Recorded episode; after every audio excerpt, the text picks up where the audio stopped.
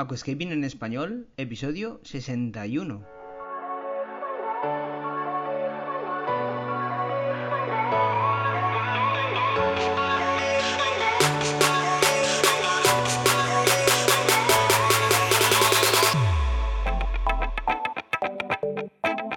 Muy buenos días a todos y bienvenidos a Aquascaping en español, el podcast de Nascapers para todos aquellos apasionados al paisajismo acuático que queréis llevar vuestro acuario a un nivel superior.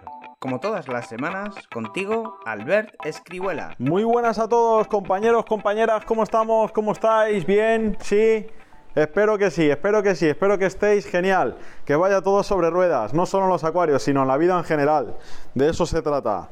Venga, pues buenos días, espero que te hayas levantado con energía. Es jueves, como todas las semanas que me escuchas, porque recuerda que los podcasts se suben los jueves a las 8, pero no obstante los tienes en tu plataforma favorita para que puedas escucharlos cuando buenamente puedas y quieras, bien sea pues viajando en coche, corriendo, saliendo a andar, paseando al perro, yendo a comprar el pan, haciendo la compra en algún supermercado, lo que quieras, pero siempre es bueno el rato que pues estás nutriéndote de eh, cosas que te aporten, ya no solo en temas de acuarios, sino en general los podcasts nos han aportado pues el poder hacer dos cosas al mismo tiempo a la vez.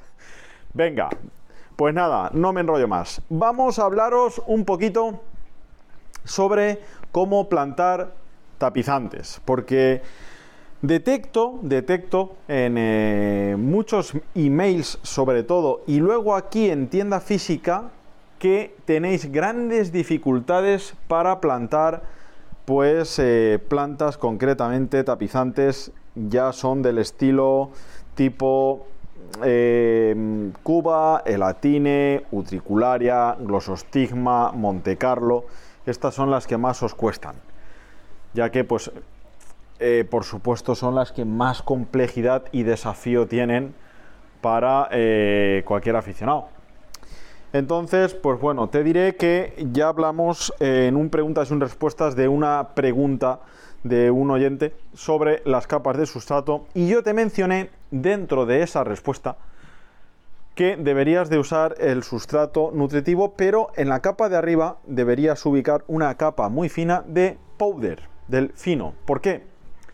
porque la granulometría tan fina te va a facilitar que el gránulo pues eh, abrace más a las raíces, ya que al ser más fino, evidentemente va a ejercer un nexo de unión más cohesionado a la propia raíz, ¿de acuerdo?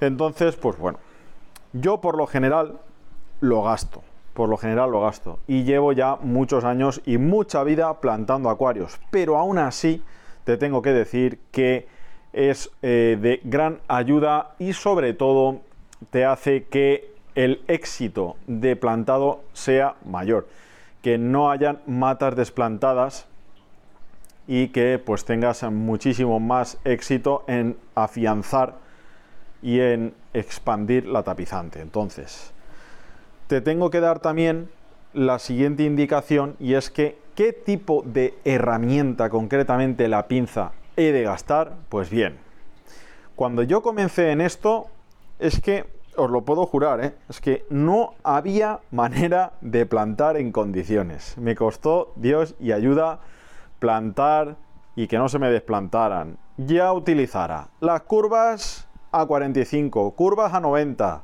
grados las rectas, los palillos de, chino de comer, las pinzas de, de hacernos las cejas. O sea, ya no sabía ni qué gastar. Total, que bueno, yo a día de hoy, a mis espaldas ya son pues centenares de acuarios montados, tanto míos como de instalaciones, como de clientes de ciertos niveles, de concurso, low, bueno. Yo ahora mismo, a día de hoy, te tengo que decir que gasto la pinza recta, pero porque planto con los ojos cerrados. Pero para ti, te aconsejo que utilices las pinzas curvas, ¿de acuerdo? Pero no basta solo con esta herramienta. también tenemos que emplear la herramienta del sentido común y de la lógica. Y esta no es de acero quirúrgico, compañero, compañera. Esta es de psicología, de empleo mental. Entonces, ponte en el supuesto siguiente. Si tú plantas la mata de vegetación perpendicular al horizonte del sustrato, vas a generar que la planta, sobre todo la cuba, si desprende oxígeno la hoja, pues evidentemente se nos venga arriba como si de un globo se tratara. Si tú coges la mata y la plantas a 45 grados en inclinación oblicua con respecto al plano horizontal que forma el sustrato, los gránulos vertidos encima del plantado van a, hacer, van a ejercer un propio peso sobre la mata de plantado y por lo tanto le va a costar mucho flotar. Me repito, en vez de plantar perpendicularmente las plantas tapizantes, las plantamos a 45 grados de forma oblicua, de tal manera que provoquemos que quede sustrato encima de las raíces y del rizoma. Esto es más importante que si la pinza es curva o recta puedes cogerte la pinza recta y plantar a 45 o puedes cogerte la pinza de 45 grados y simplemente con un giro de muñeca cuando ya hayas enterrado lo tienes hecho. Entonces es muy importante muy importante sanear el gel que pues nos viene de procedencia en las tarrinas in vitro Creo recordar que ya no se comercializa prácticamente ninguna planta tapizante de las que hablamos en maceta. Tiempos de antaño cuando la cuba, la utricularia, pues venían en maceta.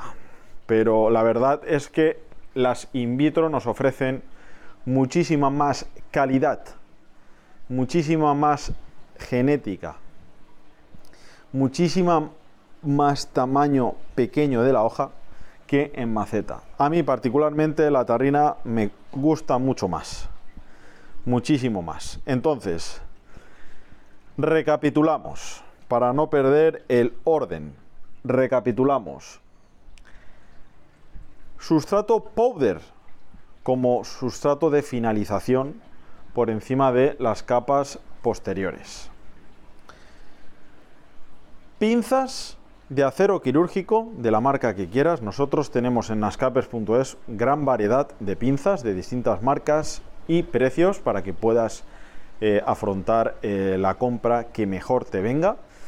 Y posteriormente también te he mencionado el plantado a 45 grados oblicuo con respecto al plano horizontal del sustrato.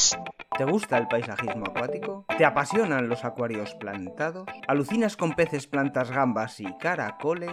En nascapers.es puedes encontrar todo lo necesario para montar y mantener tu propio acuario plantado. nascapers.es, tu tienda de acuariofilia online.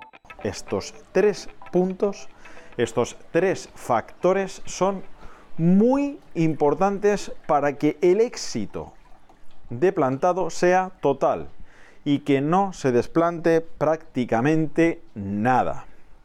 ¿De acuerdo?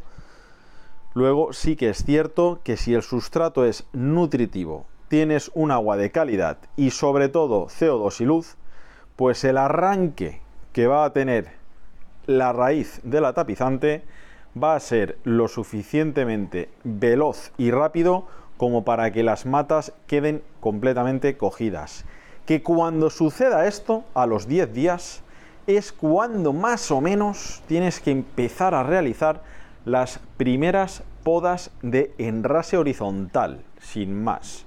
Cuando tienes una mata, sobre todo de Cuba y Monte Carlo y utricularia, que empieza a hacer tipo bocha, pues tienes que nivelarla para que expanda el runner de manera horizontal por los laterales de cada mata y provoquen la unión entre ellas.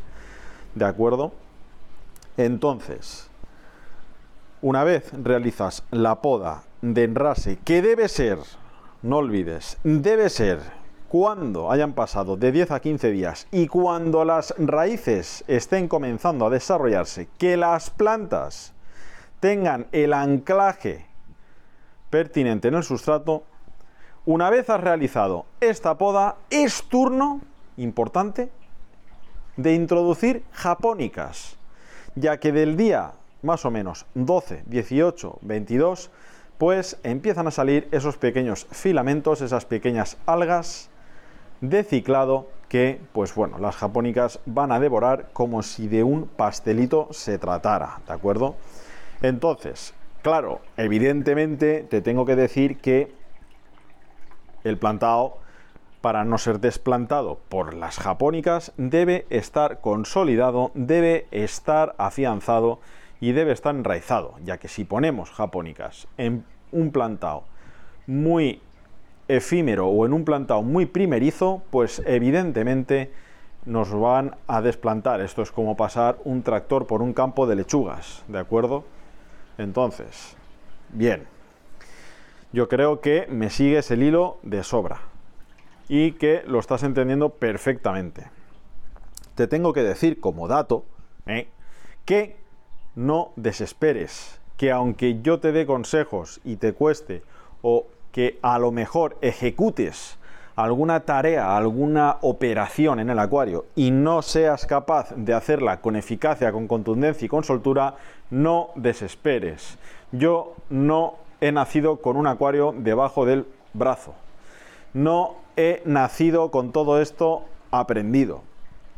He pasado por lo mismo que vosotros, me he caído y me he tropezado miles de veces, pero cuando yo me tropezaba y cuando yo me caía, no tenía a YouTube, no tenía los podcasts, no tenía prácticamente ninguna tienda de referencia, no tenía una tienda técnica de personal de asesoramiento profesional, existían los foros y pues eh, entre algunos pues eh, nos hacíamos nuestros grupos y nos hacíamos nuestros eh, foros de discusión y razonábamos ciertas cosas. Y pues bueno, quiero saludar a Alberto Sosa.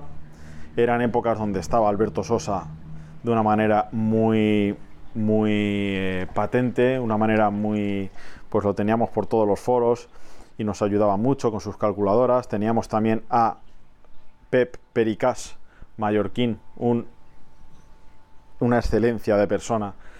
Teníamos también a Jordi Pellegrí de Barcelona, teníamos también a Rosa de Barcelona.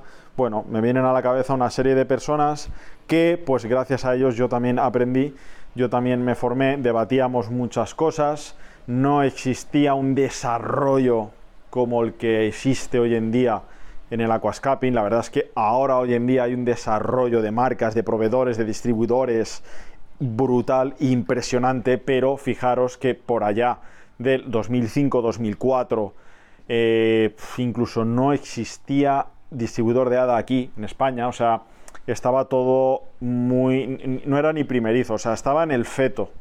Estaba, estaba en el feto el tema del aquascaping. O sea, no, había, no se había dado el parto todavía porque en aquella época Takashi Amano pues comenzaba a sacar sus brutales acuarios, pero eran completamente inalcanzables para, para el resto de personas que no éramos asiáticos o japoneses.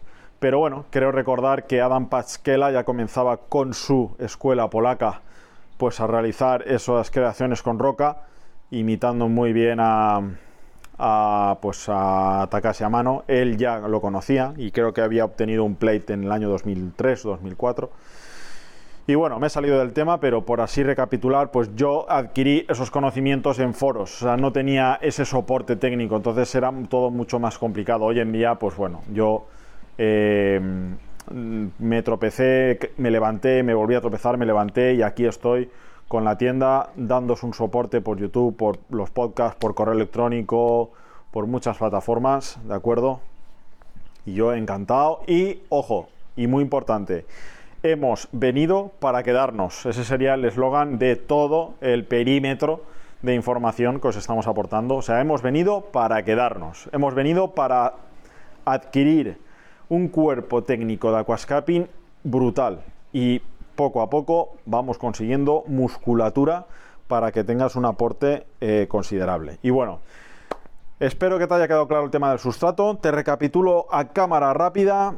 Sustrato powder, pinza a 45 grados, ángulo de inclinación del plantado 45 grados, ¿de acuerdo? Y poda de enrase a los 10-15 días, introducción de la japónica a los 15-20 días y vas a tener el tapizado de tus sueños. Venga, pues oye, me he enrollado mucho en este podcast, pero también quería que supieras un poquito de qué va eh, la cosa y pues bueno, aquí te dejo, disfruta del fin de semana, lo tienes ahí, está asomando, no le digas que no un fin de semana, porque él tampoco te lo va a decir. ¿Qué día es el jueves de la semana que viene? Pues el jueves está bien. Venga, no digo nada, lo digo todo. Chao.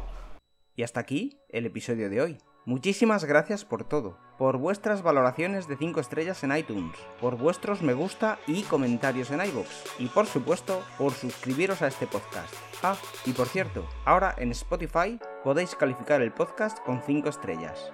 No digo nada y lo digo todo. Nos escuchamos la semana que viene con mucho más Aquascaping en español.